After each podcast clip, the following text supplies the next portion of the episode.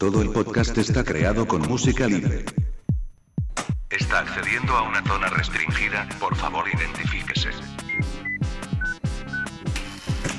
Identificación confirmada. Ya puede acceder a toda la información del mejor agente secreto. Bienvenidos un mes más al podcast de archivo 027.com. Soy Alberto, alias Clark en los foros, y este es el programa número 43. Vamos a repasar todas las novedades del pasado mes de diciembre, pero antes, como siempre, vamos a dar la bienvenida al copresentador, que este mes es Emilio, y al que conoceréis en foros 007 como Emisucio. Hola de nuevo. Hola, muy buenas chicos, ¿qué tal? Aquí estamos de nuevo, deseando colaborar con vosotros y la verdad que, que un placer estar de nuevo con, todos vosotros y nada, aportar nuestro pequeño granito de arena. Pues eso, sí, pasar aquí un rato entretenido y, luego pues que disfruten también los oyentes y precisamente vamos ahora con las opiniones que dejaron los oyentes del programa anterior. Opiniones de los oyentes. Este mes vamos a empezar con un audio comentario enviado por Universo Delta. Para mí, James Bond ha significado una constante en mi vida desde que, a los 10 años, me cautivara el videojuego GoldenEye. A partir de ahí me interesé por la película, y desde el momento en que la vi ya nada pudo detener mi fascinación por la saga de 007, que me llevó, en aquella era pre-internet, a consultar diariamente la programación televisiva en el periódico con la ferra esperanza de poder ver las películas más antiguas. Poco a poco conseguí ver todas las películas de la saga por diversos medios y me adentré en los libros, que me gustaron aún más. James Bond es para mí algo muy especial ya que me considero un gran fan pero sin estar muy seguro de por qué. No me atrae especialmente Inglaterra, no comparto los principios que defiende este 007, ni me atrae mucho el género del espionaje. En cambio, la mágica, la mágica combinación que da como resultado todo lo que rodea a nuestro agente favorito es algo que supera todo razonamiento, para llegar directamente a la emoción. Eh, si tuviera que elegir a el mejor actor de James Bond, la verdad es que lo tendría difícil porque no me gusta especialmente ninguno, pero quizás al elegir tendría que decir Timothy Dalton, porque es el que para mí mejor representa al Bond de los libros. La mejor película sería, sin duda, 007, El Servicio Secreto de Su Majestad, porque para mí es la más única, con un carisma que nunca se logró repetir. Y de Skyfall espero, pues básicamente que no siga el camino de Quantum of Solas, sino que se aproxima un poco más a lo que fue Casino Royale. un éxito al poder volver la saga un poco a sus orígenes, de forma que quede mucho más humana, mucho más realista, acorde a los libros. Aunque quizás para Skyfall me gustaría que volviera un poco el toque clásico de, lo que es el cine Bond. Algunos gadgets de Q y un poco ese toque, pero tampoco llegando al nivel de, fantasía de antaño porque creo que eh, también es positivo que se llegue a un nivel de realismo más acorde a lo que son los libros.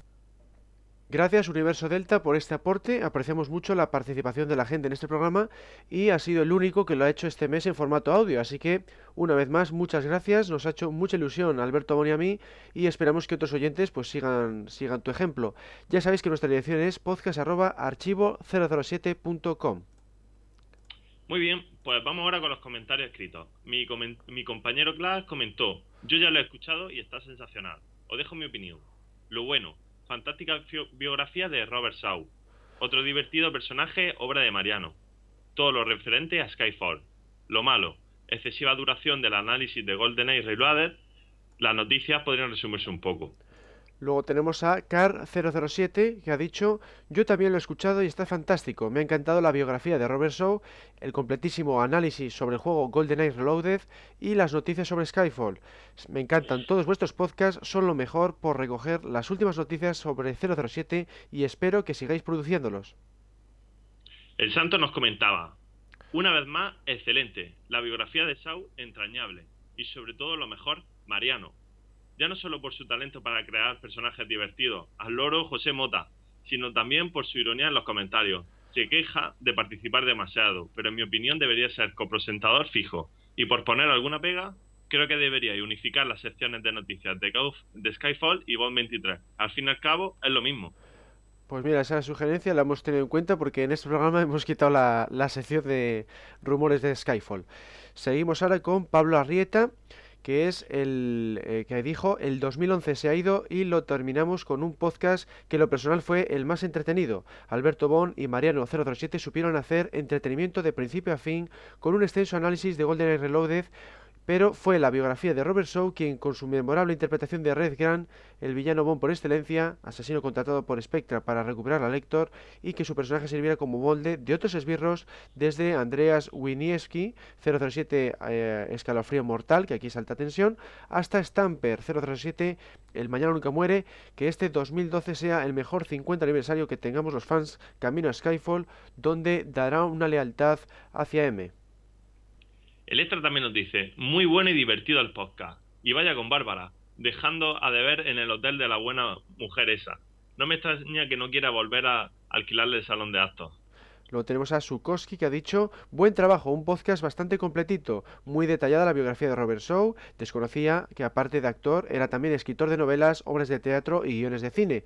Luego un análisis sobre GoldenEye Reloaded repleto de cosas, comparto con vosotros que el personaje de Daniel Craig en este videojuego confunde un poco, ya que en el modo historia, que sigue el argumento de la película GoldenEye con bastantes modificaciones, como en otras consolas, es insustituible Pierce Brosnan.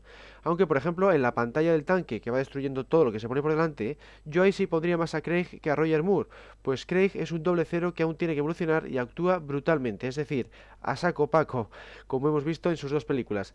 Referido al multijugador, es de mi agrado porque revive el videojuego clásico de GoldenEye con el modo pistola de oro, por ejemplo, pero por los problemas con la conexión, el host, etcétera, hace casi que no podemos jugar yo aún no he jugado ni una partida en varios modos, como el de desactivar bomba, escalada, etcétera. Yo eh, como también comentáis en este podcast. Y por último, magnífica sección referida a Skyfall. T-Virus676 nos dice: ¡Hey! Por fin vuelvo a ser oyente de podcast 007. Este podcast me ha parecido magnífico, especialmente la tertulia acerca de Golden Age Reloaded. Aunque me ha escandalizado que Mariano considere que es mejor el remake de Activision que la joya inmortal de Rare. Muy bueno también el boletín de Bond 23, aunque creo que tendré que ir omitiendo esa parte ya que soy muy anti-spoiler. Jajaja. No quiero saber nada de la trama de la peli antes de verla, aunque al mismo tiempo me muero de ganas por saber más. La vida de Sao me ha parecido también de lo más curiosa, pues me imaginaba a ese hombre como un deportista más que un intelectual. Bueno, pues vamos ahora a la sección del espontáneo. El espontáneo. El elegido de este mes ha sido Javier Leal, cuyo nick es arroba sweetsun. Este ha sido su comentario. Gracias por vuestras imágenes. Son geniales. Por favor, seguid así. Y una cosilla más. El podcast que sea quincenal o semanal. Bueno, pues gracias a ti, Javier, por eh, seguirnos a través de Twitter y por escuchar nuestro programa. Nos gustaría hacer muchos más programas, pero claro, no tenemos tanto tiempo libre como para conseguirlo. Así que de momento seguiremos publicando un post que hace noticias al mes y uno temático, pues cada mes o cada dos meses. Y bueno, pues aprovechamos este inciso para recordaros a todos que también estamos, aparte de en Twitter, en Facebook y desde hace escasas fechas en Google Plus. Y luego, pues nada, que sepáis que cualquier comentario publicado en estas redes sociales puede ser seleccionado para aparecer en esta sección. Y ahora nos vamos a las noticias del mes. Noticias del mes. El productor Michael J. Wilson ha declarado que le gustaría que Daniel Craig superara el récord de Roger Moore de siete películas oficiales. Le considera soberbio y afirma que mucha gente le considera el mejor desde Sean Connery. Así que discutirá el contrato con el actor una vez termine el rodaje de Skyfall. Bueno, yo creo que en este caso dudo mucho, eh, tanto por los intereses de, Daniel como, el resto, que se lleguen a hacer tantas películas como Roger Moore. Yo creo que en este caso más es un, un órdago de Michael J. Wilson para retenerlo un resto, unas cuantas películas más, que eso sí es interesante, tanto para la saga como para el mismo, pero yo creo que tantas películas como hizo Roger Moore mm, va a estar complicado. Pues sí, va, a estar complicado porque además ha habido un paro importante ahí entre Quantum of Solas y, Skyfall. Y entonces, claro, pues ya lo mucho igual hace una más aparte de Skyfall por, por temas también de edad, que un James Bond tampoco tampoco quiero que, cometa el mismo error de, de, hacer un James Bond de más de 50 y pico años, ¿no? Así que bueno, veremos qué queda, qué queda la cosa, pero sí es verdad que, que va a estar complicado.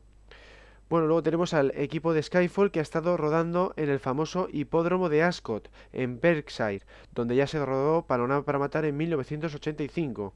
Sin embargo, no se empleará como tal, sino que curiosamente hará las veces del Aeropuerto Internacional de Shanghái, motivo por el que se han contratado a 300 extras chinos, así como se han incluido señales apropiadas. Pues es curioso, sí, que, que un hipódromo pueda valer como aeropuerto. La verdad es que yo ahora mismo no me lo imagino pero es la magia del cine que, hemos dicho muchas veces, ¿no? Que entre el atrecho, algún efecto especial, eh, ponen las señales y luego 300 extras chinos, pues seguramente conseguirán el, el efecto, ¿no, Emilio?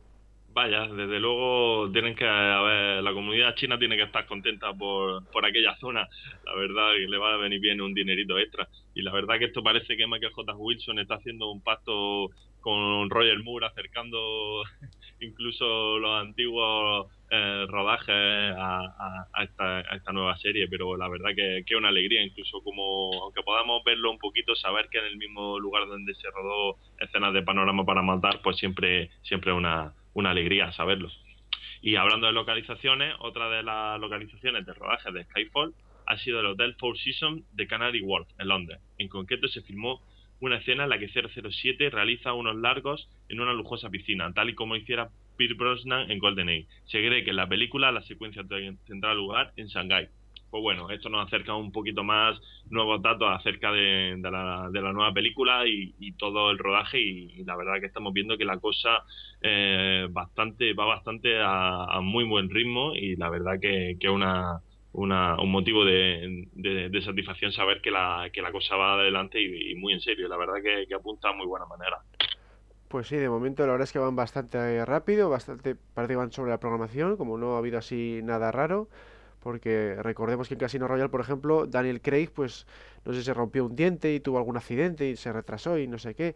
Aquí en Skyfall parece que va todo a derecho, así que ojalá que siga así. Luego tenemos a Naomi Harris que explica que, aunque se considera pacifista, ha estado disfrutando de la pista de tiro en la que se ha estado preparando para su personaje del agente Eve. También está practicando gyrotonics dos veces por semana, un entrenamiento que combina yoga, baile, gimnasia, tai chi y natación en una máquina. Pues nada, a ver, a ver si este entrenamiento pues permite que su personaje sea lo más creíble posible y en las escenas de acción pues, pues cumple, ¿no? Sí, desde luego. La verdad que esto también hace confirmar que, la acción está asegurada, ya que lógicamente cada vez requieren de un entrenamiento más, exhaustivo. Y aquí vemos pues como Naomi, pues la verdad que se está preparando con ciencia y, y eso siempre es una, es una buena, una buena señal.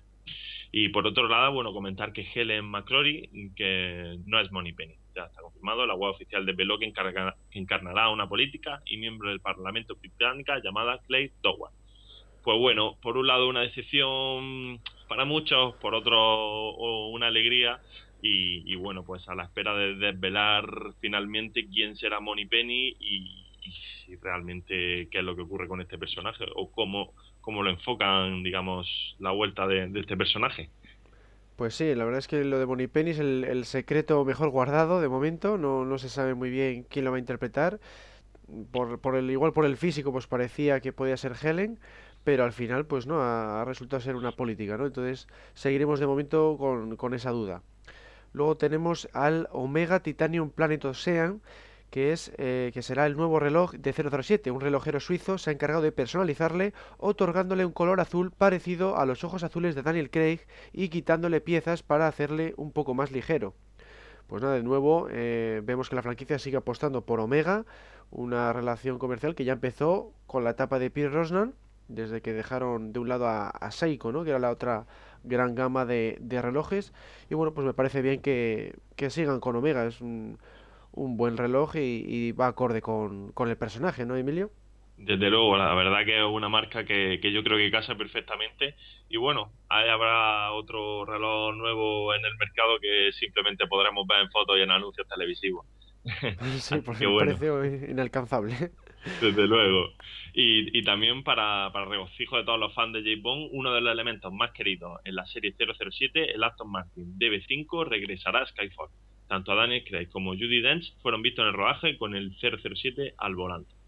Pues la verdad es que, esto es otra de las noticias que a los, a los fans clásicos de la saga nos encanta. Ya vimos su vuelta precisamente de nuevo en Casino Royale, para muchos, muchos años a la espera. Y la verdad que los, amantes de este, de este coche, que, que, bueno, que quizás fue el más distintivo de, de la saga, aparte de obviamente otros muchísimos que pasaron, pero quizás fue uno de los, de los más icónicos y la verdad que, que, estoy deseando verlo ya en pantalla, en la pantalla grande, rodar, porque la verdad que siempre, siempre, siempre está muy bien. Pues sí, está bien que, que vuelva este coche, que curiosamente pues no, no se le vio en Quantum of Solas, el modelo este en concreto, y, bueno, pues a ver si me imagino que aparecerá pues como coche personal de Bond, que es como ha sido en, la, etapa de Pierre Rosna, ¿no? que lo utilizaba para desplazarse por Londres. Así que nada, a ver, a ver qué tal. Luego tenemos eh, la noticia de que ya está disponible la demo jugable de GoldenEye Reloaded para Xbox. Activision se ha decidido colgarla en el bazar de Xbox Live tras haber lanzado el juego hace aproximadamente un mes. La demo tiene un tamaño de algo más de 900 megas. Pues nada, con esto ya los indecisos que no hayan comprado el juego para Xbox, pues mira, tienen la oportunidad de hacer la prueba definitiva que, es jugar a la demo, ¿no? Y con eso ya, pues a ver, eh, puedes tomar la decisión si adquirirle o no desde luego ya no hay excusa para, para valorar el juego y la verdad que, que alabo esta decisión de Activision ya que parece que últimamente cada vez eran menos las compañías y los juegos que, que, se, que se atrevían o querían lanzar un poco por miedo, un poco por, por dejar eh, la demo en, en el bazar y, la verdad que una gran noticia porque sin duda tal, tal como está la economía es muy importante valorar siempre con una demo pues, pues lo que lo que lo que oculta en el juego. El productor Michael J. Wilson comentó que le gustaría juntar a los seis actores Bond para celebrar el 50 aniversario de la franquicia. Uno de los planes es una jornada de puertas abiertas en los Pennywood Studios. También está barajando la posibilidad de dar clases de rodaje para fans de cine.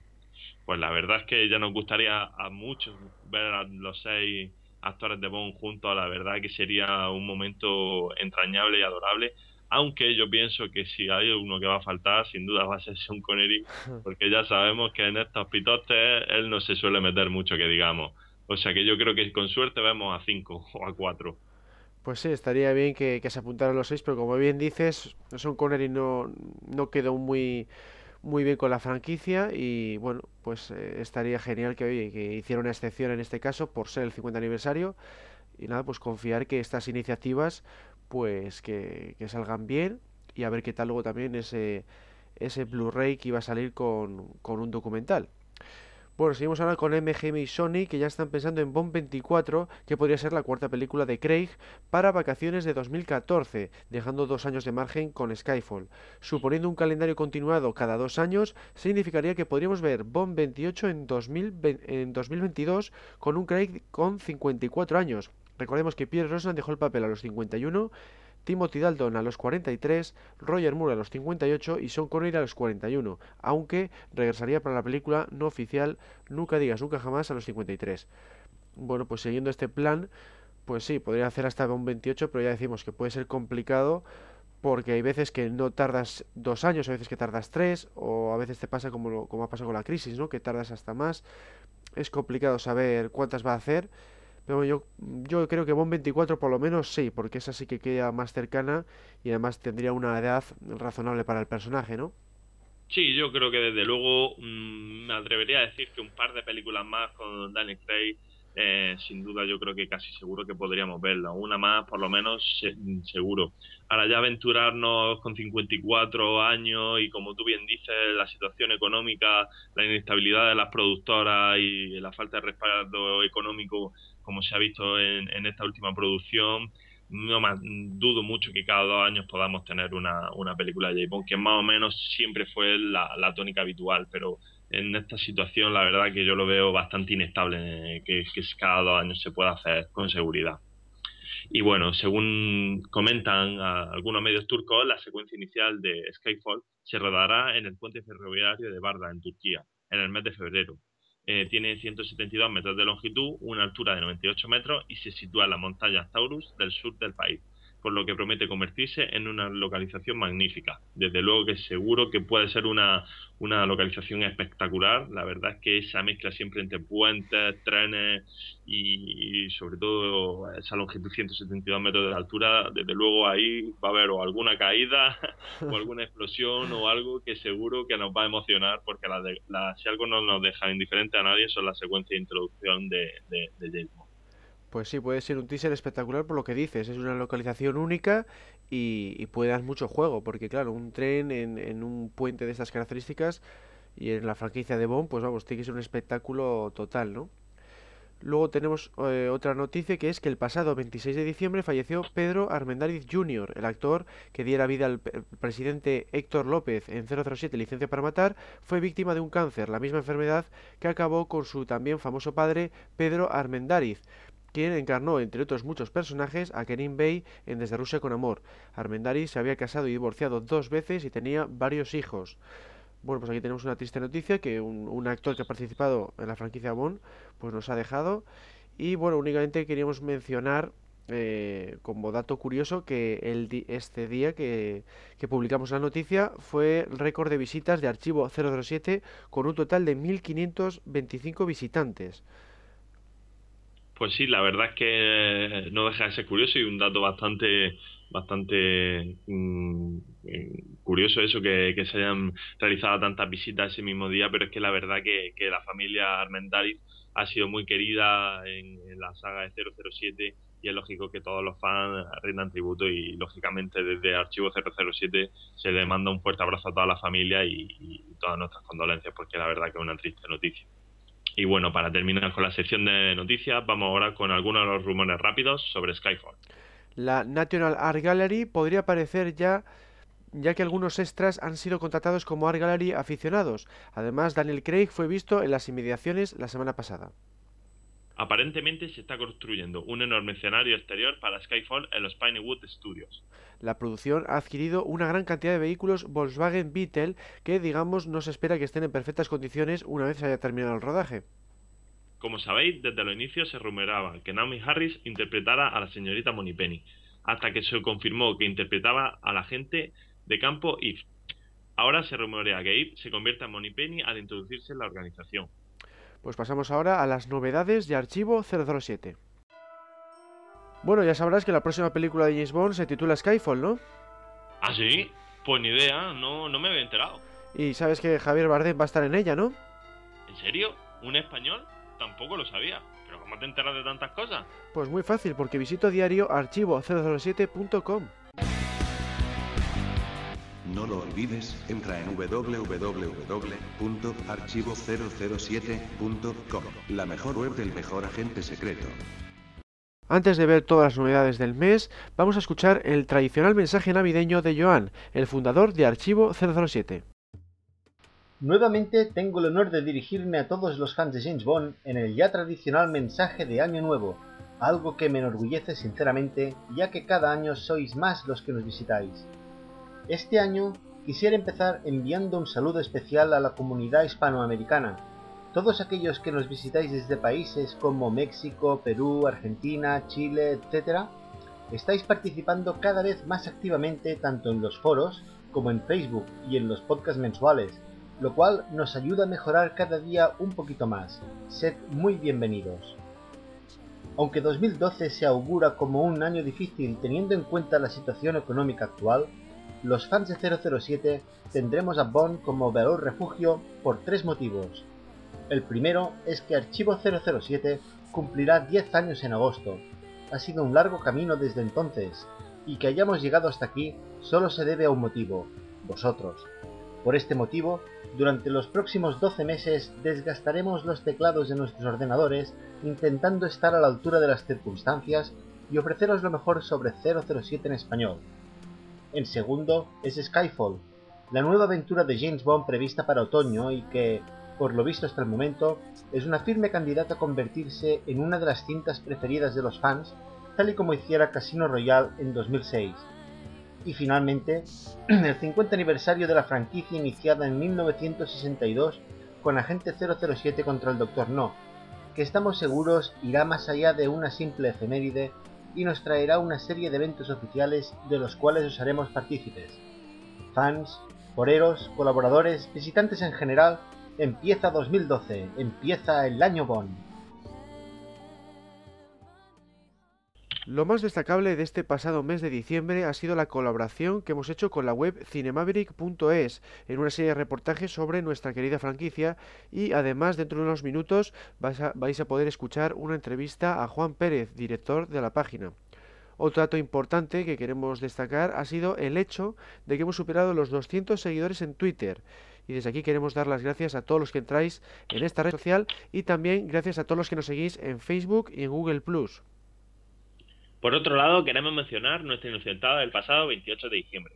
Alberto Bon se le ocurrió poner la noticia de que el compositor de la banda sonora de Golden Age, Eric Sierra, se iba a encargar de la música de Skyfall. El asunto se fue un poco de las manos porque otra web de James Bond preguntó a David Arnold, el actual compositor, si era cierto. El músico lo desmintió por Twitter y nosotros enseguida indicamos que no era más que una inocentada. En cuanto al material añadido, pues por mi parte he publicado un nuevo podcast temático. Esta vez he hecho un recorrido por todos los videojuegos de la franquicia, incluyendo aquellos que fueron cancelados. He encontrado datos bastante interesantes sobre títulos de todas las épocas, desde James Bond 007 de 1983 hasta el reciente GoldenEye Reloaded. Podéis escucharlo en streaming o descargarlo desde el menú superior Media, Audio, Podcast temático. Por otro lado, se ha actualizado el apartado Top Secret de Panorama para Matar, donde podría encontrar todo tipo de curiosidades. También se ha agregado un nuevo cómic, el número 41 de Zig Zag, titulado El hombre del revólver de oro. Por último, se ha añadido un nuevo libro, titulado Del archivo secreto de James Bond. Es una obra muy interesante porque incluye comentarios de Ian Fleming, Sean Connery y del armero Booth Group, que inspiró a Q, entre otros muchos. Y bueno, y todo esto sin olvidar, por supuesto, que estamos constantemente actualizando no solo las noticias de Skyfall, sino también una galería de imágenes dedicado al, al, rodaje y, y, en total este mes se han uh, publicado 54 nuevas fotos. Y ahora pasamos a la biografía del mes, dedicada a Aaron Sakata, alias Opjob. Biografía del mes. Toshiyuki Sakata, más conocido como Harold Sakata, nació el 1 de julio de 1920 en Olualoa, Hawái. De descendencia japonesa, se cambió el nombre por Harold cuando se mudó a Estados Unidos. Tenía 18 años, pesaba tan solo 51 kilos y medía 1,73 metros. En sus propias palabras, empezó a levantar pesas para parecer tan bueno como el resto de chicos. El empleo de buena parte de su juventud en entrenarse le llevó a obtener la medalla de plata en levantamiento de pesas para Estados Unidos en las Olimpiadas de Verano celebradas en Londres en 1948. Llegó a alzar un total de 410 kilos en la categoría de pesos pesados. También estuvo un tiempo trabajando de luchador profesional de wrestling bajo el nombre de Tos Togo, en concreto de principios de los 50 hasta principios de los 60. Llegó a ser campeón canadiense por relevos, pero solía hacer trampas, como echar sal a los ojos de los rivales. Venía a ser el equivalente, por tanto, de los actuales combates de Pressing Catch o WWE. Sakata saltó al mundo del cine con la película de James Bond Goldfinger en 1964. Interpretó a Oddjob, el chofer y guardaespaldas del villano. En un principio se barajaron dos nombres para el papel, Milton Reid, un luchador de lucha libre que había actuado como guardia del Dr. No, y Harold Sakata. El primero retó al segundo en un combate para decidir quién se hacía con el trabajo, pero finalmente los productores se decantaron por Sakata, de modo que el enfrentamiento no tuvo lugar. Milton volvería a la saga en La espía que me amó, interpretando a Sandor. El personaje de Oddjob se hizo especialmente famoso por su sombrero, capaz de liquidar al enemigo golpeándole en el cuello con su aro metálico. Tal es así que a lo largo de los años han ido apareciendo muchos guiños y referencias al mismo. El propio Harold adoptó el nombre de Objob como su apodo, y así se le inscribió en los créditos de algunos de los filmes en los que participó posteriormente. Sakata sufrió quemaduras leves en Goldfinger cuando rodaba la secuencia en la que muere electrocutado. El hawaiano aguantó el suplicio, según comentaba, porque el director Guy Hamilton no había gritado corten, Hamilton volvió a contar con él en la película de 1966 Las Flores del Diablo, cuya historia estaba basada en un relato de Ian Fleming, el creador de Bond. Años después, el director comentó que se había basado en Objob para diseñar el personaje de Nick Nack en El hombre de la pistola de oro, la cinta de James Bond de 1974. de ahí que también porte un bombín y lleve un vestuario parecido. Entre las referencias más populares se encuentra un anuncio del medicamento Vicks Fórmula 44, en el que Sakata, ataviado con la misma ropa del personaje, iba destrozando un vecindario por culpa de la tos. Se emitió en los años 70 y formó parte de los extras del DVD de Goldfinger. También apareció en el famoso programa americano Tonight Show, en el que, parodiando al mencionado anuncio, destrozó el decorado de Johnny Carson. Otras referencias tuvieron lugar en la serie de animación James Bond Jr., en varios videojuegos como por ejemplo James Bond 007 de Game Boy y en el programa de televisión Cazadores de Mitos, donde quedó demostrado que era factible utilizar un sombrero como arma.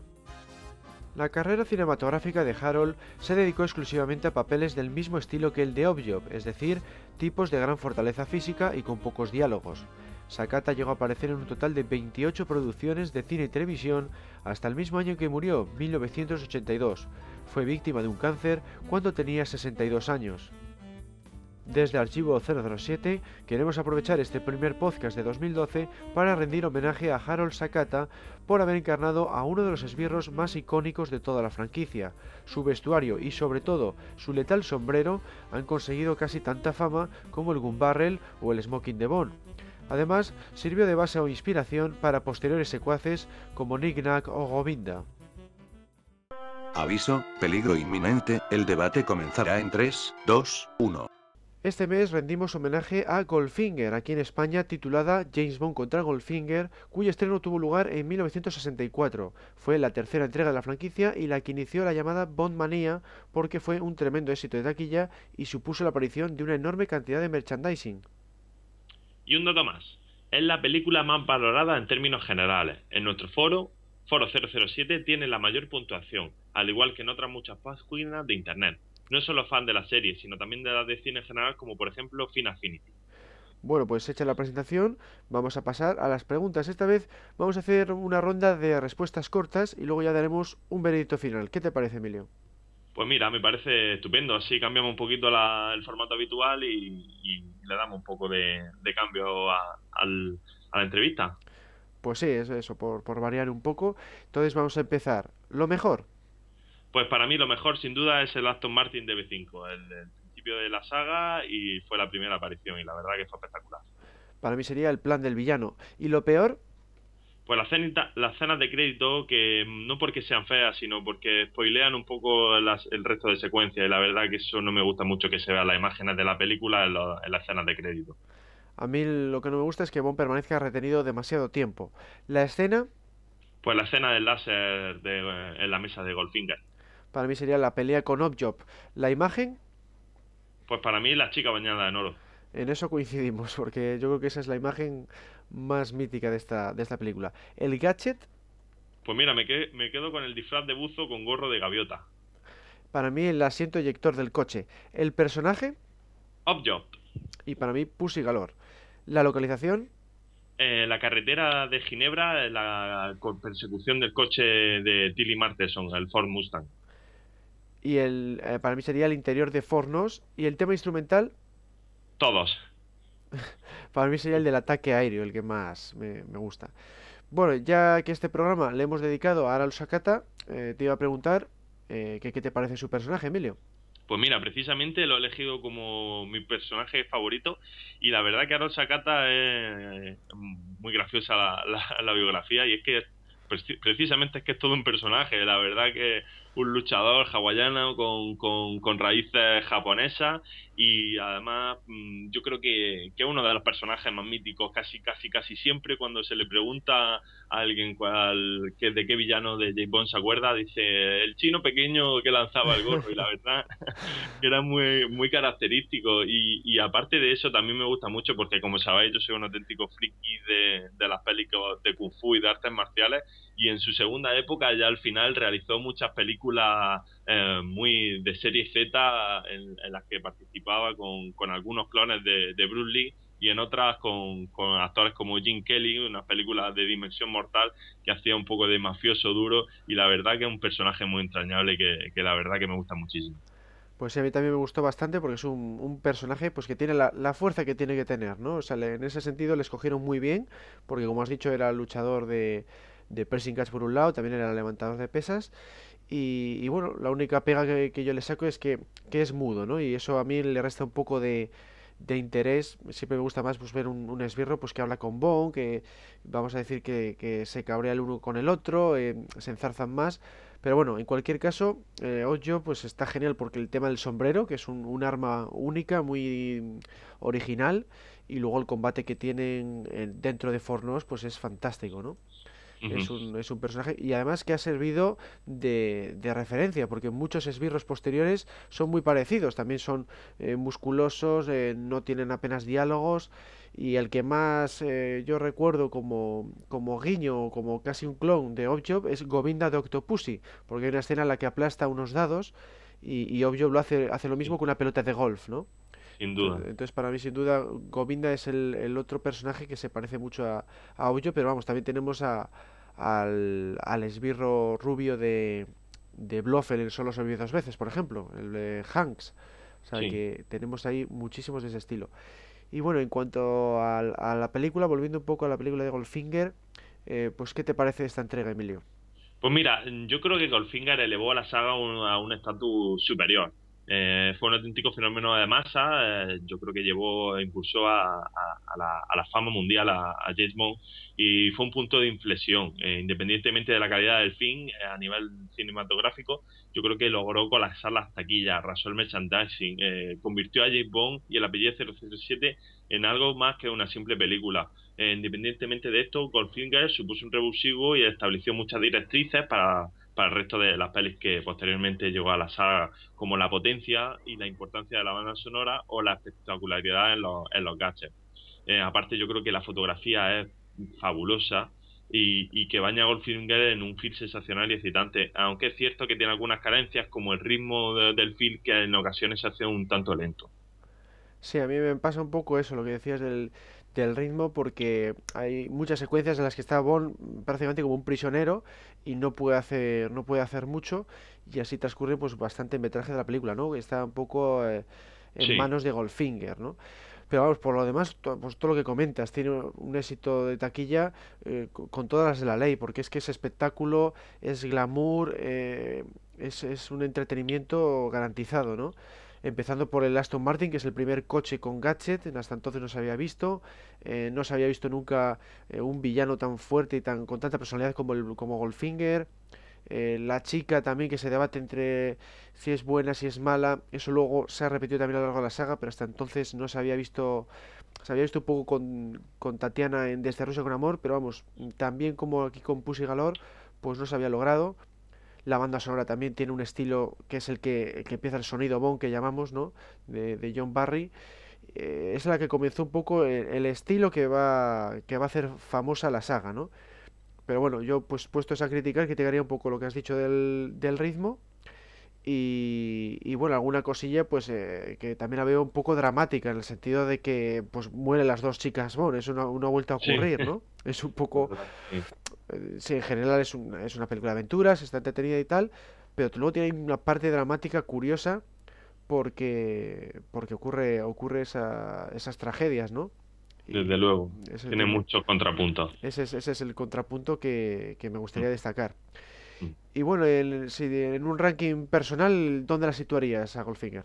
Pues mira, yo debo reconocer que no está en mi top 3 o top 5 en cuanto a películas favoritas. Mm, tampoco es eh, siendo de las que más me gusta, tampoco es de los que de mis favoritas de Sean Connery, que personalmente me gustó más, pero ya le comento esto a nivel personal, desde Rusia con Amor o la, o la propia Operación Trueno, pero también, claro, esto se trata también de un poco añoranza de, la infancia, que cuando, pues, con, digamos, las primeras películas que le ve y le tengo le tengo mucho cariño, pero no obstante creo que tiene imágenes que perduran en mi memoria para siempre, eh, como tú comentabas, el interior de, Fox no la, la, cantidad de luchas con, con el propio Goldfinger, y la verdad que, que, son muy icónicas. La verdad que una película, yo creo que es la película icónica por J, de J. Bond por excelencia.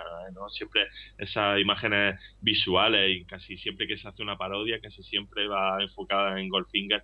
Y aparte de eso, personalmente fue la primera libro de J. Bond que leí de toda la saga entonces, pues la verdad que le tengo gran estima a la adaptación cinematográfica y la verdad que, que, me, que me gustó mucho. Sí, eso puede influir bastante el, el hecho de que- en qué momento veas la película, ¿no? No es lo Sí, mismo igual ver la primera que, que igual cuando ya has visto una docena. A, claro. a- a mí en mi caso me pasó eso, que ya había visto varias, sobre todo había visto las de las de Pierre Brosnan, había visto Alta Tensión de Timothy Dalton, y entonces de ahí empecé a descubrir un poco más la saga y vi sobre todo mezclado Roger Moore con Sean Connery, iba alternando y Goldfinger pues estuvo ahí, ¿no? Cuando ya llevaba una docena, igual por eso me pudo influir, pero en general es eso, yo mm, me pasa un poco como a ti, ¿no? No es de mis favoritas, pero tampoco la considero de las peores. Un Claro. término medio, pues si son 22 películas, pues la mitad de la tabla, eh, tirando hacia la, la segunda mitad de la tabla, porque por lo que he comentado, ¿no? Para mí es demasiado triste en comparación con, con otras entregas, ¿no? Eh, tiene unas, una serie de escenas que dices, bueno, pues eh, sí, está bien, pero a mí personalmente me gusta pues cuando, cuando Bond gana con toda, con todas las de la ley, ¿no? O sea, que, que Mm, demuestra ahí su valía y está todo el rato eh, saliendo victorioso. Y aquí ocurre pues muchas veces lo contrario, porque eh, mueren las dos chicas Bond eh, y él no las puede defender. luego pues aparece apresado casi todo el tiempo. Y incluso la desactivación de la bomba nuclear al final de la película tampoco lo hace él, lo, viene un personaje a ayudarle. O sea, realmente eh, los triunfos de Bond pues son menos en esta, en esta entrega. Y bueno, pues es una de las cosas que por las que no la considero tan interesante para mí en lo personal, pues como las actuales o más recientes de Pierce Brosnan o, las más recientes de Roger Moore y Timothy Dalton, ¿no? Y, y eso es un poquitín el, el porqué de, de, de la colocación del, en el ranking, pues eso, segunda mitad de la tabla la pondría. Bueno, pues vamos a seguir ahora con el podcast. Accediendo a entrevista. Este mes contamos con un invitado muy especial, Juan Pérez, el director de Cinemaverick.es. Bienvenido a nuestro podcast. Eh, gracias por haberme invitado. Y luego tenemos para acompañarnos en esta entrevista al creador de, de este podcast, Alberto Bon. Hola, bienvenidos. Bueno, pues como seguramente ya sabrán nuestros oyentes, pues Maverick comenzó, siendo una revista dedicada al cine y en especial pues al cine más comercial, ¿no? El de este del de las grandes sagas, el que tiene normalmente bastante merchandising. Entonces ahora se ha convertido en una web cargada de contenidos. Pues para aquellos que no la conozcan, eh, Juan, ¿nos podrías describir sus contenidos? Hombre, a ver. Maverick, eh, como bien has dicho, era una revista dedicada a grandes sagas, a franquicias, eh, entre ellas a Bond, por supuesto. Mm. Y ese espíritu se ha intentado mantener en Cine Maverick. Bueno, pues eso, que mm, Cine Maverick eso, ha tenido, ha intentado continuar esa tradición de hablar del cine más comercial, pero claro, Internet mm, nos ha dado bastante más posibilidades para hablar de todo cine general, pero sin olvidar nuestros orígenes. Entonces, eh, los fans de Cinema de la revista pues tienen su hueco mm, grandísimo en la web que hemos potenciado además con todo el contenido audiovisual que hay y, de- y demás, esas posibilidades que nos ha dado Internet las hemos usado mm, como bien hemos podido para ampliar todo ese conocimiento y luego hemos abierto a otros campos que en la revista no se hablaba mucho de ellos, pero sí que hemos querido darles más presencia porque eso, Internet nos daba esas posibilidades o videojuegos, en DVD también hemos estado metiendo un montón de cosas. Eh, estamos hablando mucho también con japonés, con todo oriental y demás. Entonces, pues bueno, seguimos con esa dinámica, eh, pero multiplicado por cuatro. Tanto en, en texto, el que quiera pasarse pues podrá encontrar un montón de reportajes, críticas, eh, mm, fichas, coñas, vallas, además sobre cine, eh, televisión, DVD, videojuegos, mm, cómic, es que hay de todo. Actualmente hay de todo, yo estoy saturado de tanta cosa. Y luego tenemos el canal de, de Cinema Maverick TV, que ya nos dedicamos a hacer programas de mm, programas propios, pues ya metiéndonos en temas más concretos y demás, pues como por ejemplo edición especiales, temas críticos, tenemos esta una serie online, se llama Parásitos, en fin, estamos un poco a tope, por así decirlo. Sí, sí. Bueno, este mes habéis hecho un amplio reportaje sobre el cine de espías. Si tuvieras que quedarte con tres películas del género, ¿cuáles serían?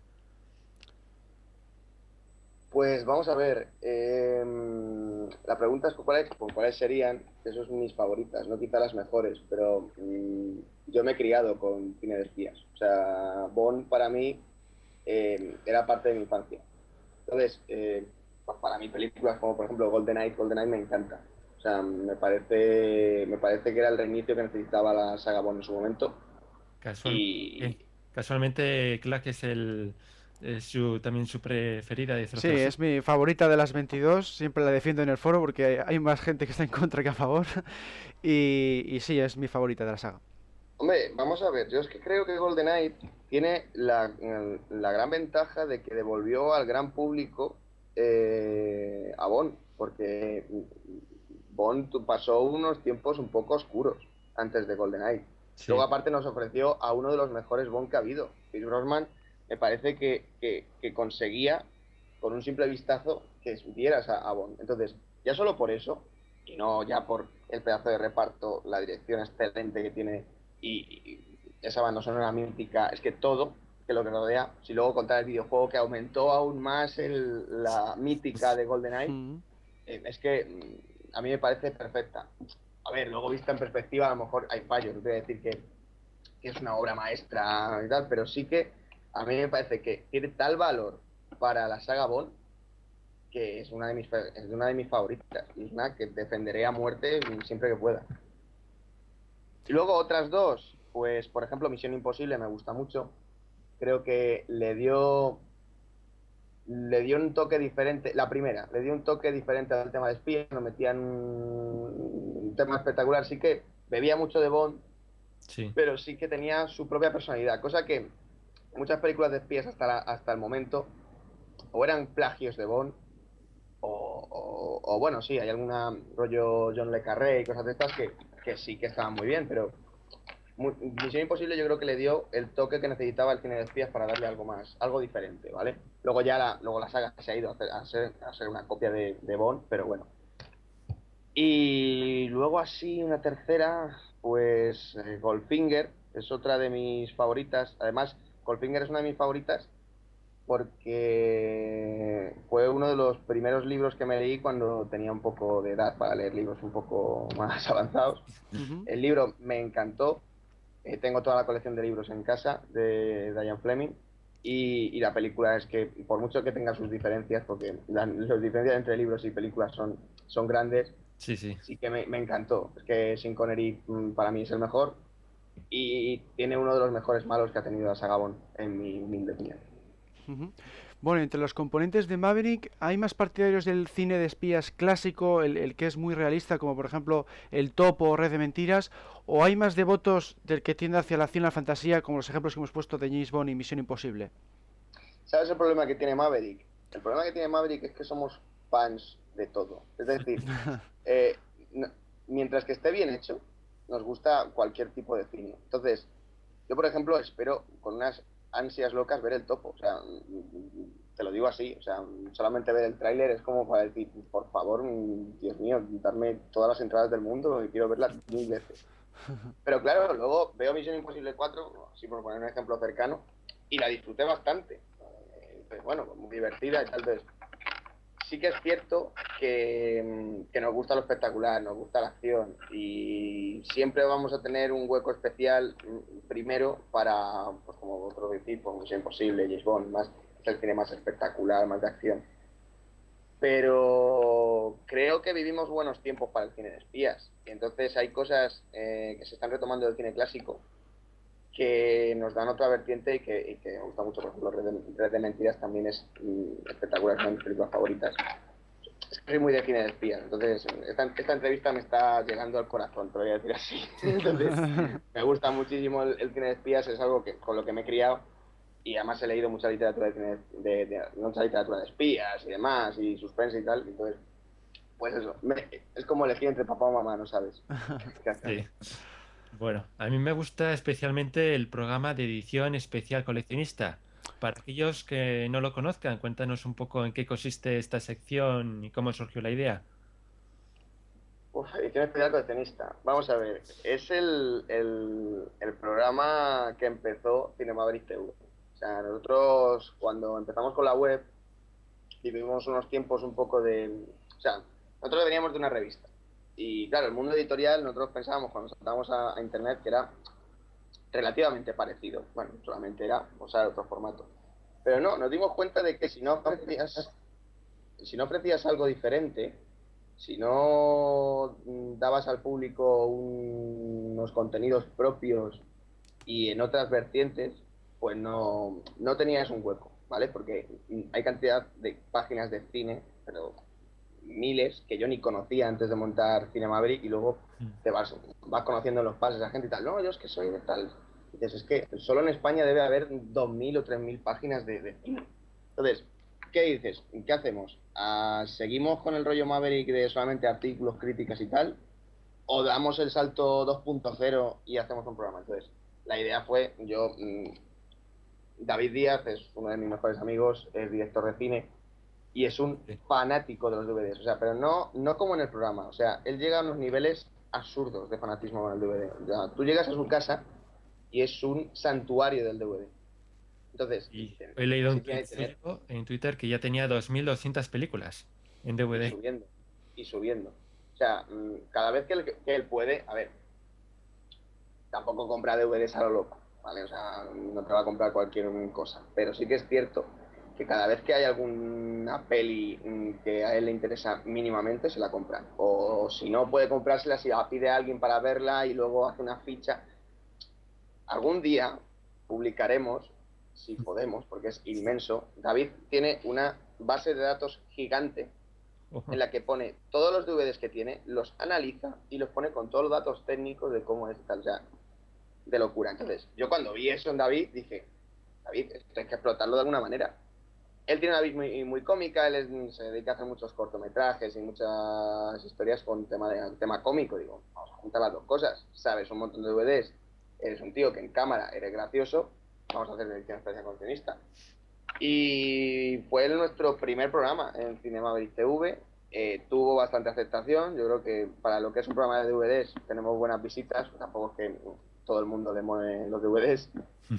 Y, y bueno, pues ya vamos acabando la tercera temporada y vamos a por la cuarta en breve. Faltan dos, faltan dos programas para acabar la tercera temporada. Una cosa, eh, memorable el capítulo de Policía de Frontera. No, espectacular. O sea, Joder. yo creo que no he visto mayor mierda en mi vida. O sea, eh, hablando en plata. Eh, a mí, luego, hoy hicimos un making of hablando del tema y sí que le, le- le- incidí en ello, pero a mí me sorprende que. A ver, yo entiendo que cualquier película tampoco merece una edición especial, eh, bueno, qué sé, una edición especial rollo Thor, ¿vale? Que tenga un casco y 50.000 cosas. A ver, Policía Frontera no. Pero joder, mm, si quieres vender un producto, por lo menos hazlo mínimamente bien. Pero es que cuando a mí David me enseñó Policía de Frontera, eh, si hay alguno de los oyentes que no ha visto el capítulo de, de Policía de Frontera, por favor verlo, porque es necesario. Sí. El, el, el, el DVD es, es infame, o sea, eh, es eh, la peor calidad de imagen, la peor, el peor sonido, desincronizado todo, la portada es un, como va a pegarse un tiro, o sea, es, es, es- Sí. de- de- decimos, joder, a mí me sorprende, a mí me sorprende que alguien, a mí me gusta que las cosas salgan bien, rollo equipo, vamos a decirlo así, pero que de repente haya alguien que tiene una empresa que vive de esto y que de repente saque ese montón de mierda y como ese montón de mierda saca un montón, digo, aquí falla algo, macho, no sé Sí, cómo sí. puedes vivir. Sí. Es que parece como que no tienen departamento de calidad. No, eh, coherencia, yo lo llamo coherencia. O sea, tú, tú tienes ahí un DVD que me Policía de Frontera y ves eso y tú como, como el dueño de la empresa dices, oh sí, voy a venderlo, voy a vender dos mil millones de copias, ¿no, hijo? O sea, que se ve claro que no va a salir eso bien. claro. Pero bueno, no sé, hay gente, hay gente para todo. o sea. Bueno, y Maverick, pues bueno, como estamos comentando ahora mismo, pues está en constante actualización. ¿Cuáles son las secciones más nuevas? Hombre, yo estoy especialmente contento de la vuelta de Visionado Obligado, eh, que llevábamos unos meses parado con Visionado, porque Iñaki, que también es realizador, que al final Maverick es una revista que está hecha casi toda por realizadores y guionistas y estas, entonces siempre que nos surge un proyecto desaparecemos. Pero pero Iñaki ha vuelto con Visionado Obligado, ha hecho un especial de Navidad bastante peculiar, si no lo habéis visto aconsejo que lo veáis. Sí, sí, lo acabo de ver y está muy bien. Yo- eh, la verdad que yo estoy muy contento del resultado de Visión Obligado, me parece que es uno de los mejores programas de la web. Y mm, pues eso, en, en cuanto a eso, bien, luego, más que secciones nuevas, que quizá la sección más nueva que ha habido de momento es Hoy News, que es un blog de, de cine asiático, anime y demás, que tiene una actualización un poco difusa, pero sí que cuando actualizamos metemos alguna cosa muy interesante, al que le mole todo, todo el tema asiático. Y luego, lo que estamos intentando hacer a partir del mes pasado, gracias a nuestro sufrido jefe de redacción, que claro, tiene que, tiene que lidiar con un montón de gente creativa que están mil, historias a la vez para que entreguemos las cosas. Así que desde aquí, Dani, muchas gracias. La cuestión es que mm, lo que queremos hacer estos meses es eh, dedicarlo, tener unas, unas temáticas cada mes. Entonces, eh, este mes que aún, que aún está coleando, pues es el cine de espías. Eh, el próximo posiblemente estemos con los globos de oro eh, a saco y con el- y creo que el próximo mes es, es, eh, Inglaterra el próximo el tema porque hay bastantes películas que si la dama de hierro que si Sherlock Holmes y tal que vamos a dedicarlo a eso a hablar un poco de, de- Londres y demás en el cine para dar un poco de, historia.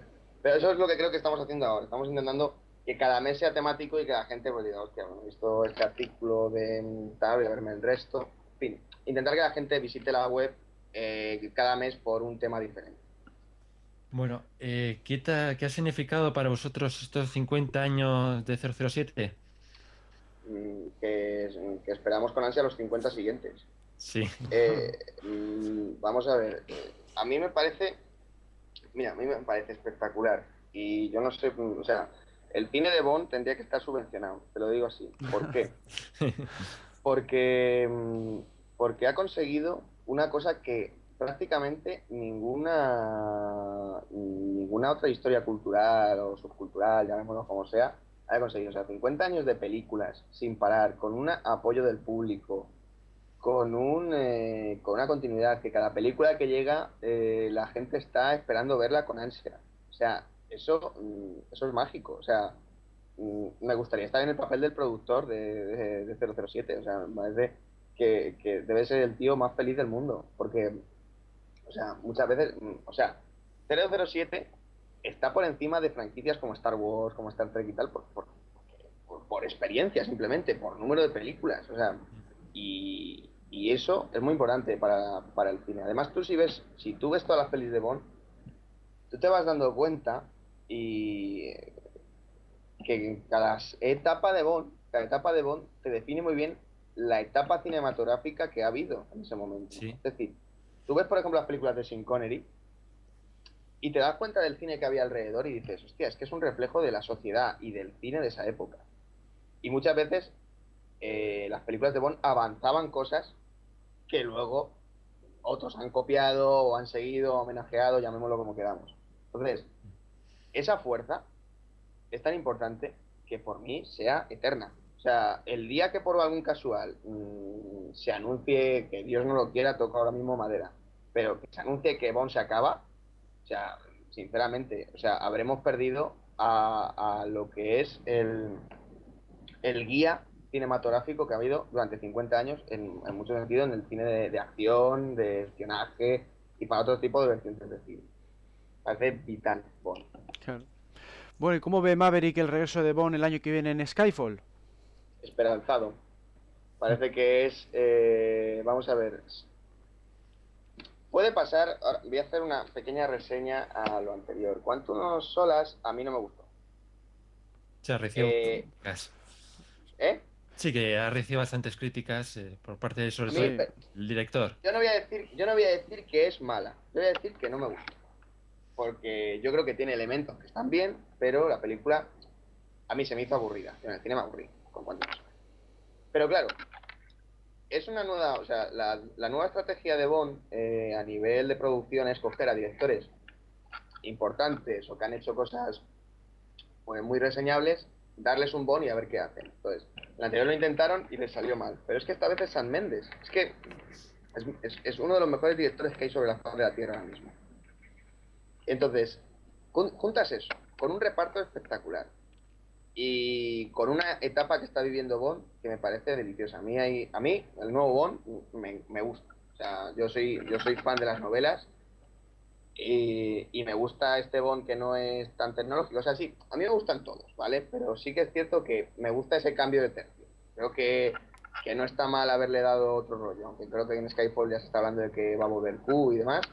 Pero Pero sí que me ha gustado, por ejemplo, Casino Royale es otra de mis favoritas, me, encanta, creo que está muy bien hecha. Entonces, creo que Skyfall, si sigue la dinámica de Casino Royale, con un director mm, mm, buenísimo, un reparto mm, brutal y demás, es que, vamos a ver, es que eh, es una estrella, es que a, a menos que, bueno, me encantaría, o sea, tiene todos los elementos. Si tú no lo llamaras Skyfall y no fuera James Bond y lo llamaras mm, no sé cuántitos, tendría todos los elementos para ser nominada al Oscar. Solamente por lo que te estoy diciendo antes. Porque tiene Sí. gente que gana el Oscar. Mm. eh, tal, es que lo tienes todo. Entonces, a mí, me, a mí me haría una espectacular ilusión que de repente, dentro de X, cuando sean la- los Oscars que le correspondan a Skyfall, salga nominada a mejor película. O sea, yo creo que aquí es el momento en el que podía, podría pasar. Podría pasar. A lo mejor luego yo a ver la peli y la peli me parece una basura. ¿Qué le vamos a hacer? Pero en principio yo estoy muy esperanzado. Ahora habrá que ver. Aunque bueno, yo creo que 007 lo tiene complicado para los Oscars, sobre todo porque después de Casino Royale que no tenga ninguna nominación, yo creo que ya no tiene Ya. una oportunidad. Pero San Méndez es un... A ver, pero San Méndez... eh, a ver, sí que es cierto. O sea, Casino Royale era la película para el Oscar. O sea, si, si Casino Royale no la ganaba, era complicado, porque además es la que menos, entre comillas, acción tiene de la saga. Pues, decirlo, es una peli... Joder, te dedica 20, o 20 minutos o media hora o lo que sea a una partida de póker. Y te lo hace que te quedas en la pantalla mirando y dices, Dios mío, sigue. O sea, porque es maravilloso. Pero claro, es que San Méndez es un director que está tremendamente cuidado por la academia. O sea, mm, es, eh, es muy querido. Entonces, luego aparte está Bardem, que Bardem vive en un momento mm, delicioso en Estados Unidos. Mm, Daniel Craig es un actor que tarde o temprano le- o sea, es que está ahí. O sea, es que, digamos que, yo qué sé, tiene todos los elementos para que salga. Ahora veremos. Es, es cierto, como bien dices, que Casino Royale era la que podía haber sido nominada. De esperanza también se vive. Yo también soy de los que piensan que algún día alguna película de Pixar se llevará la mejor película. Dios quiera, yo, yo estaría encantado, porque me parece que Pixar es una de las mejores compañías que está haciendo cine actualmente. Opino igual que tú. Bueno, A para terminar, bueno, la, la- la pregunta que hacemos siempre, ¿cuál es tu Bond favorito y cuál es tu película de 007 favorita? Bueno, vamos a ver. Eh, porque creo que además lo he respondido ya. Pero voy a, voy a incidir un poco. Mi Bond favorito no es igual que el mejor Bond que, que- que- hay. Es decir, me parece, mi Bond favorito es Chris Brosnan. Pero porque, porque me he criado con él. O sea, es que mm, le tengo un cariño especial. O sea, yo antes de, mm, yo antes de ver, muy pequeño, de ver a, a Sean Connery, pues ya me sonaba Brosnan. Además, me encantaba cuando estaba en la serie, o sea, me encantaba en Remington, en Remington Steel. Entonces, era, mm, pues, eh, era fascinación infantil, por así decirlo. Entonces yo veía, yo decía, James Bond, Luego, mm, el mejor, sin Connery, sin duda. O sea, él es el que marcó que cómo tenía que ser Bond. Que conste que en esa terna, en esos dos, luego por detrás, muy cerca, está Daniel Craig. Me parece que está haciendo un trabajo espectacular como Bond. Y le ha dado el cambio suficiente, pero sin perder la esencia. Y eso, eso es muy difícil. Y mi película de Bond favorita, pues ya lo he dicho antes, GoldenEye. Es que sin duda. O sea, la película me parece que es perfecta eh, como película. Tiene. Además, voy a decir una cosa que a lo mejor es una locura y por lo cual borráis la entrevista de ahora mismo, pero voy a decirla. Me parece que Pierce Brosnan tiene una cosa mágica, que es que en ciertos momentos yo en Brosnan veo parte de Sean Connery y parte de Roger Moore. O sea, es decir, tiene momentos muy serios y muy tal que dices, hostia, es, Connery, o sea, tiene un acento de Connery, pero luego en los momentos cómicos tiene ese, ese, ese chip de, de Moore que, que le da un, un rollo especial. Entonces, por eso te digo, eh, y luego eso se junta con una historia perfecta eh, y con una historia que, como he dicho antes, es que se masificó con el videojuego. Yo al videojuego habré jugado hasta que quemé el cartucho. O sea. O estábamos, es- o sea, yo me acuerdo de una etapa, eh, salió, no sé, en 98 así, salió el juego. Sí, Pues, eh, fue juego estábamos- del año. ¿Eh? Eh, fue Joder. juego del año. Sí, sí, no, eh, pues normal. Es que todos los juegos que hubo después de ese, eh, de ese tipo, bebían de GoldenEye. O sea, es que mm, a mí el que me diga ahora mismo que, que juegos ahora actualmente que venden millones de copias, como por ejemplo Call of Duty, no tiene algo de lo que nos dio GoldenEye en el juego, o sea, no, no está hablando, no está siendo sincero. Entonces, yo que Mel, o sea, te lo, te lo digo así, nosotros nos quedábamos todos los amigos para antes de irnos a, o a jugar al fútbol o irnos al cine o lo que sea, a echar partidas al multijugador de esto hasta, digo, hasta que lo hagamos. Entonces ya por eso mi, mi película favorita es GoldenEye, sin duda. Bueno, pues vamos a terminar aquí la entrevista. Entonces, pues simplemente darte las muchas gracias por participar, Juan, y esperamos pues que, que tu página pues vaya viento en popa en 2012. Eso esperamos, si el mundo nos acaba, esperamos que vaya... Muchísimas gracias chicos, ha sido un placer. Eh, Y luego gracias también al creador de este podcast, Alberto Bon, al que podréis escuchar el mes que viene, como siempre, ¿no?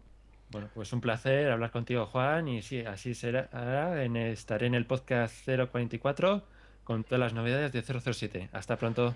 Bueno, pues vamos a seguir con el podcast. ¿Sabías que? ¿Sabías que Alec Baldwin, Madonna y Steven Spielberg, entre otros famosos, adquirieron el coche BMW Z3 por la única razón de haberlo visto en GoldenEye? ¿Sabías que se iba a haber desarrollado otro videojuego con Pierce Brosnan como protagonista tras el éxito de Todo o Nada, pero se canceló porque no iba a hacer más película? ¿Sabías que existió un coche volador parecido al de Scaramanga del hombre de la pistola de oro, del que se llegaron a fabricar hasta seis modelos distintos? ¿Sabías que Shirley Bassey interpretó una versión en italiano del tema Diamantes para la Eternidad titulado Vivo di Diamanti? ¿Sabías que Whiskas fue una de las marcas aparecidas en Panorama para Matar, probablemente porque se utilizó comida de esa marca para alimentar al gato de Stacy? ¿Sabías que Moonraker fue la primera entrega de la saga en aparecer en formato DVD en el año 1998? Preguntas sin respuesta. ¿Por qué en El hombre de la pistola de oro el sheriff J.W. Piper pretende comprar un coche si solo está en Bangkok de vacaciones? ¿Cuántas películas acabará haciendo Daniel Craig ahora que se ha dicho que quería superar el récord de Roger Moore de siete entregas? ¿En dónde conseguirá Skyfall una recaudación de taquilla mayor? ¿De qué manera hubiera afectado a la saga la elección del actor neozelandés Sam Neill como James Bond en alta tensión? ¿Cómo será el nuevo videojuego que está desarrollando Raven Software? ¿Quién será finalmente la actriz que dará vida a Moneypenny en Skyfall, ahora que se ha desvelado que Helen McCrory se encargará de interpretar a una política? Hola, sabemos que te gusta mucho el programa que estás escuchando, así que seremos héroes. Somos 00 Podcast, tu podcast de cine, cada 15 días en 00podcast.es. Adiós. Bueno, pues hemos llegado al final de este podcast 043 y mm, pues vamos a despedirnos de nuestro colaborador Emilio. ¿Contento con tu participación en este primer programa de 2012? Pues la verdad que me lo he pasado fenomenal, como siempre, y la verdad que es un placer colaborar con, con vosotros de nuevo. Eh, la verdad que últimamente se está haciendo habitual la- realizar el primer podcast del año, y la verdad que es una cosa que, que, que me, que me alegra, estar año tras año de nuevo junto a vosotros, y ya que no puedo comentar mucho por los foros, pues por lo menos mantener eh, y poner mi granito de arena en, en los podcasts. Y bueno, ya que ha terminado 2011, eh, si tuvieras que destacar un, un evento o una noticia de, de 2011, pues ¿con cuál te quedarías? Bueno, pues la verdad que se han sucedido mucho y más con, con el nuevo estreno de Skyfall, que, que podría ser que podría ser una de ellas, pero a mí me, me me quedo con la opción y más como, como español de la noticia de Javier Bardem como villano y la verdad que promete ser uno de los alicientes de este 2012. Bueno, pues yo de 2011 eh, me quedaría con el evento de la Mostra de Valencia, que fue en torno a abril, y bueno, pues que hice un, vídeo resumen de ello, y, bueno, pues de nuevo agradecer a, la gente que fue allí, por ejemplo Ramón el Santo o T-Virus676, porque nos ofrecieron imágenes, información y vídeos, y así pues bueno, los que no pudimos ir, pues pudimos disfrutarlo desde aquí, desde el foro, ¿no? Eso fue el, para mí lo que más me ha llamado la atención de este, de este 2011. Y bueno, pues nada, gracias eh, por participar, Emilio. Y a ver si ahora, eh, en 2012, pues animan más foreros que sigan tu ejemplo. Ya sabéis que lo único que tenéis que hacer para, para participar es enviarnos un email a podcast.archivo037.com y ya os diremos pues eh, lo sencillo que es. Es simplemente tener un micrófono, instalar un programa gratuito que se llama Skype y a partir de ahí pues es dar rienda suelta a, a vuestra afición por el personaje y, a- hablar de esta saga de, de películas que tanto nos gusta.